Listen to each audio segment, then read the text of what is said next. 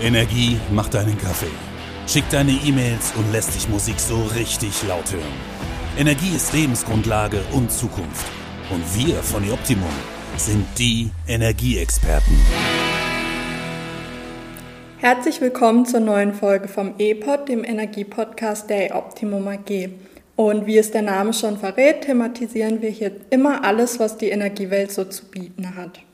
Und heute haben wir wieder Michael Singer zu Gast. Hallo Michael. Hallo Anais. Heute geht es um das Thema erneuerbare Energien und diese werden natürlich zunehmend immer wichtiger, denn sie tragen zur Versorgungssicherheit bei und haben auch positive Effekte auf Umwelt, Klima und Wirtschaft. Und die Regierung hat dazu schon zahlreiche Bemühungen und Förderungen ähm, bewegt, zum Beispiel das Erneuerbare Energiengesetz, kurz gesagt EEG welches schon seit dem Jahr 2000 Strom aus erneuerbaren Quellen fördert.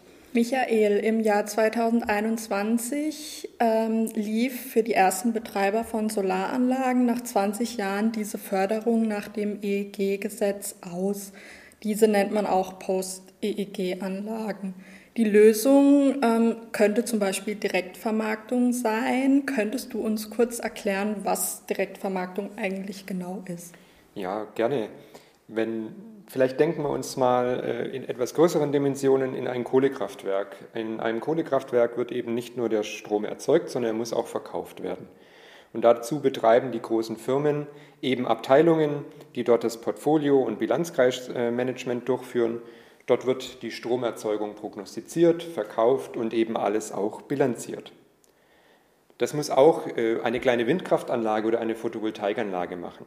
Jetzt kann man sich schon vorstellen, es ist ziemlich kleinteilig in dem Fall und deswegen ist es durchaus sinnvoll, dies an einen Dienstleister zu vergeben, der dann gebündelt diesen vielen kleinen, diese viele kleinen ähm, Anlagen vermarktet.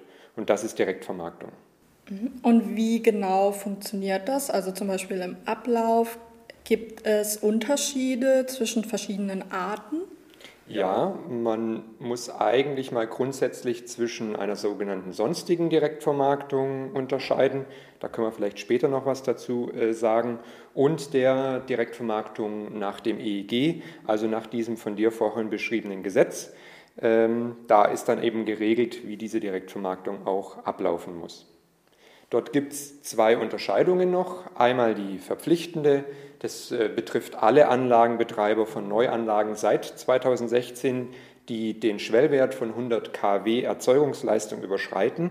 Die müssen in die Direktvermarktung nach EEG und dann gibt es natürlich noch die freiwillige oder auch optionale Direktvermarktung. Das betrifft Anlagen vor 2016 oder kleiner, diesen 100 kW äh, Erzeugungsleistung die können eben freiwillig rein, wenn es sich für die Anlagen wirtschaftlich lohnt. Okay, du hast gerade von der EEG-Direktvermarktung gesprochen, hast aber auch noch die sonstige erwähnt. Ähm, was genau versteht man denn unter sonstiger Direktvermarktung? Ja, einerseits die von dir vorhin erwähnten Post-EEG-Anlagen, also Anlagen, die nach 20 Jahren aus der Förderung fallen. Das sind äh, die Anlagen, die in die sonstige Direktvermarktung gehen. Aber stellen wir uns zum Beispiel kleine Erzeugungsanlagen vor, die außerhalb dem EEG sich bewegen, das klassische erdgasbetriebene Blockheizkraftwerk, ähm, auch das hat äh, eine Stromerzeugung und auch diese Stromerzeugung muss vermarktet werden. Also alte EEG-Anlagen, die aus dem EEG fallen oder kleine Anlagen, die nicht im EEG sind, nicht unter das EEG fallen, die werden über die sonstige Direktvermarktung ähm, vermarktet. Super, danke für die Erklärung. Und was sind denn die Vorteile und Nutzen von der Direktvermarktung im Allgemeinen? Ja, grundsätzlich eben eine wirtschaftlich attraktive Vermarktung des Stroms direkt ähm, an den Großhandelsplätzen für elektrische Energie.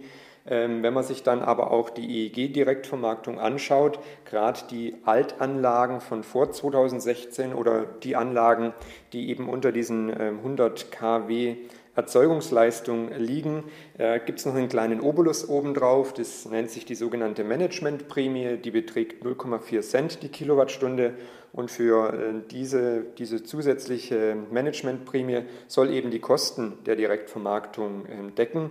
Und je nach Anlage und Anlagenstandort, das ist eine Einzelfallprüfung, kann es dann eben durchaus wirtschaftlich interessant sein, weil man noch einige hundert Euro im Jahr mehr erwirtschaften kann.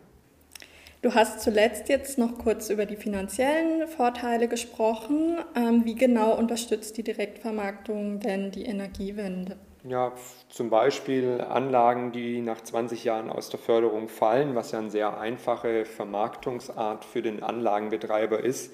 Die stehen eben vor der Frage, tue ich eine noch funktionierende Anlage abschalten oder betreibe ich sie weiter? Und wenn ich sie weiter betreibe, bekomme ich plötzlich Aufgaben wie im Bilanzkreismanagement, eine Stromvermarktung ähm, auferlegt, die mich als kleinen Anlagenbetreiber völlig überfordern würden. Und deswegen ist es durchaus sinnvoll, diese Direktvermarktung zu haben, dass eben auch solche alten, ausgeförderten Anlagen weiterhin betrieben werden können. Das hat eben volkswirtschaftliche, aber eben auch ökologische, ähm, einen ökologischen äh, Mehrwert. Also würdest du Betreibern ausgeförderter Anlagen auf jeden Fall empfehlen, in die Direktvermarktung zu gehen? Ja, definitiv. Ähm, ich würde dazu auf unsere Homepage gehen. Dort unter der Rubrik Direktvermarktung haben wir einen Erlösrechner genau für solche Post-EEG-Anlagen oder eben ähm, Anlagen, die gar nicht unter das EEG fallen. Da kann man sich, kann man sich kostenfrei ein ähm, verbindliches Angebot einholen. Aber ich würde auch Anlagenbetreibern, die unter das EEG fallen und nicht in die Direktvermarktung müssen, das sind eben die Altanlagen von vor 2016 oder kleiner 100 kW Peak.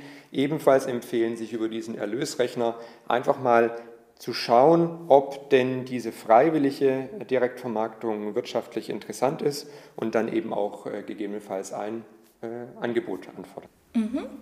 Wenn wir jetzt ähm, über die Möglichkeiten der Direktvermarktung gesprochen haben, stellt sich natürlich auch die Frage, ob diese überhaupt eine Zukunft hat oder ob sie nur als Übergangslösung für eben die alten EEG-Anlagen sinnvoll ist. Was denkst du, Michael? Ich glaube, das ist keine Übergangslösung, sondern es ist die Nachfolgelösung für eine Zeit nach einem EEG-Gesetz. Momentan fördert das EEG-Gesetz die volle Breite von kleinen Anlagen von Privatpersonen auf den Dächern bis zu großen Windparks von Unternehmen. Und das ist jetzt meine persönliche Einschätzung, dass langfristig es äh, solch eine Fördergesetzgebung nur noch für Kleinanlagen gibt, aber für große ähm, Windpark- oder große Photovoltaikparksbetreiber, die sich dann eben auf solche Partner in der Direktvermarktung, den Direktvermarktern ja, mit denen zusammenarbeiten, um eben die Erneuerbaren im Markt bestmöglich zu, zu integrieren. Mhm. Vielen Dank, Michael, für deine fachlichen Erklärungen und Einschätzungen. Das war es dann auch schon für die heutige Folge. Unsere Homepage findet ihr in den Show Notes sowie auch unsere Social Media Kanäle und noch einen Link zu unserem Blog. Dort wird auch jede Folge immer erscheinen. Bis zur nächsten Folge. Ciao.